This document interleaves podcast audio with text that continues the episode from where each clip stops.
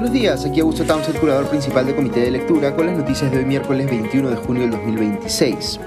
Pequeño anuncio antes de comenzar, mañana voy a estar volando de regreso a Lima a la hora en la que normalmente hago el podcast, así que quería disculparme por adelantado por no poderles pasar podcast mañana, pero el viernes ya debería estar de vuelta.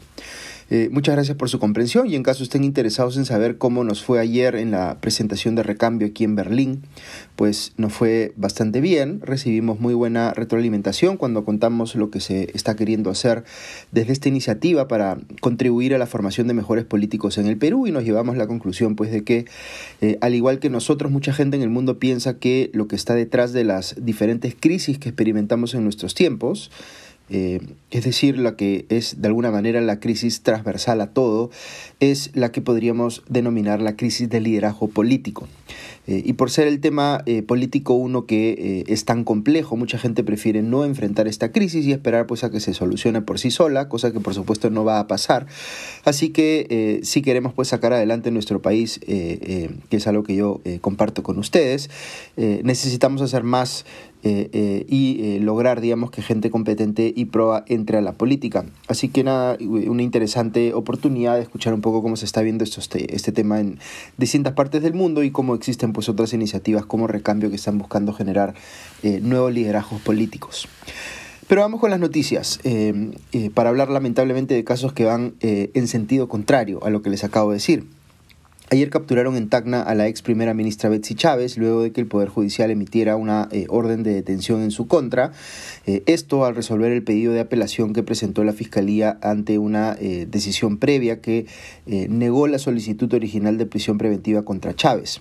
Aquí el Poder Judicial ha enmendado en segunda instancia, cambiando la orden de comparecencia por una de prisión preventiva. ¿Y por qué lo ha hecho? hemos hablado varias veces de la evidencia que se tiene del rol que cumplió Betsy Chávez el día del mensaje golpista de Pedro Castillo, que hace pensar que estaba pues plenamente informada y que era cómplice activa de ese golpe.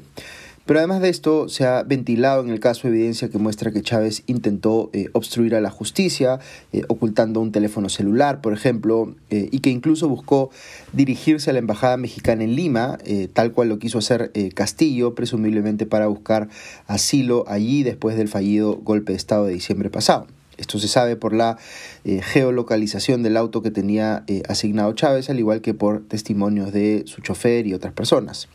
Eh, la Fiscalía sustentó además en la audiencia del lunes pasado que Chávez, entre comillas, habría sorprendido al juzgado de investigación preparatoria con, entre comillas, hechos falsos e inciertos, conforme cita el comercio. Por ejemplo, identificó como su casa eh, una propiedad en Tacna que en realidad es de su abuelo, con lo cual no tendría ella el arraigo domiciliario que estaba atribuyéndose.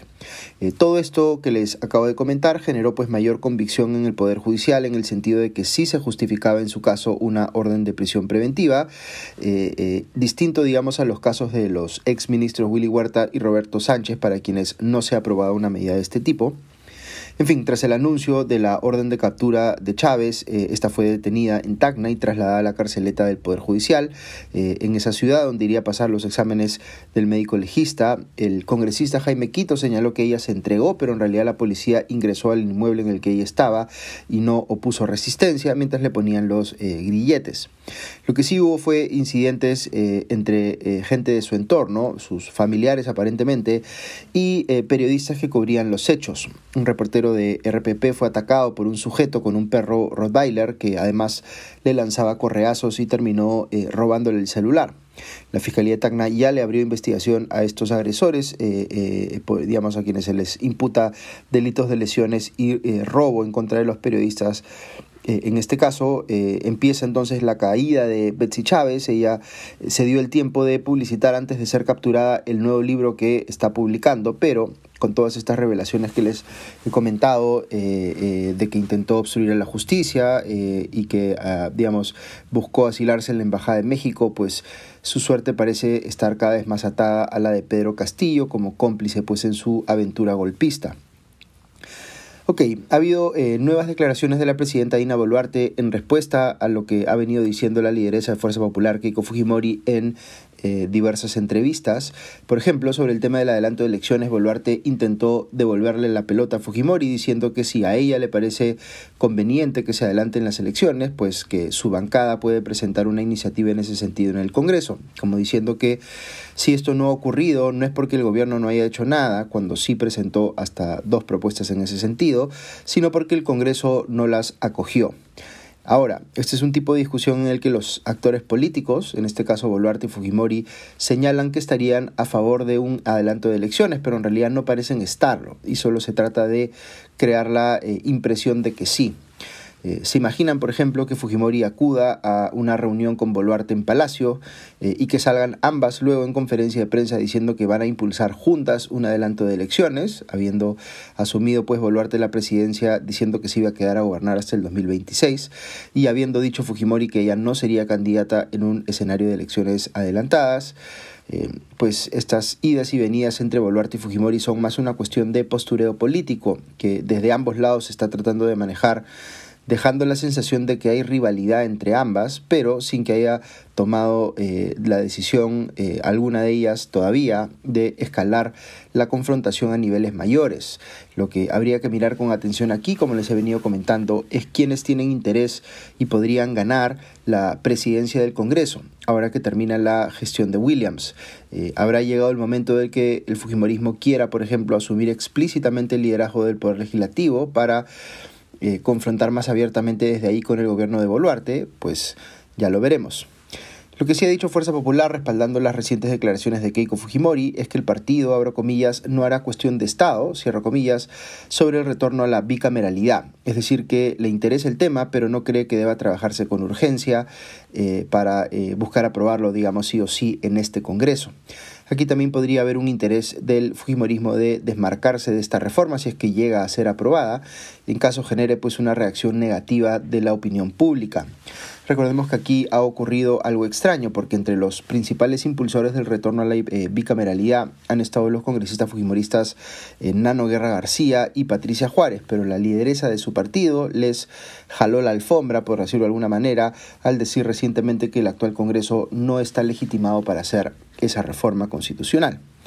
Sobre eh, Dina Boluarte, veo que su asistente Grika Sayak acudió a la citación que la fiscalía le hizo para eh, declarar sobre este caso que ha tenido bastante cobertura mediática en los últimos días, eh, vinculado al pago de 41 millones de soles hecho por Salud a una empresa que le vendió pruebas rápidas contra el COVID respecto del cual sabemos que hubo presiones del entonces ministro de Trabajo Alfonso Adrián Sen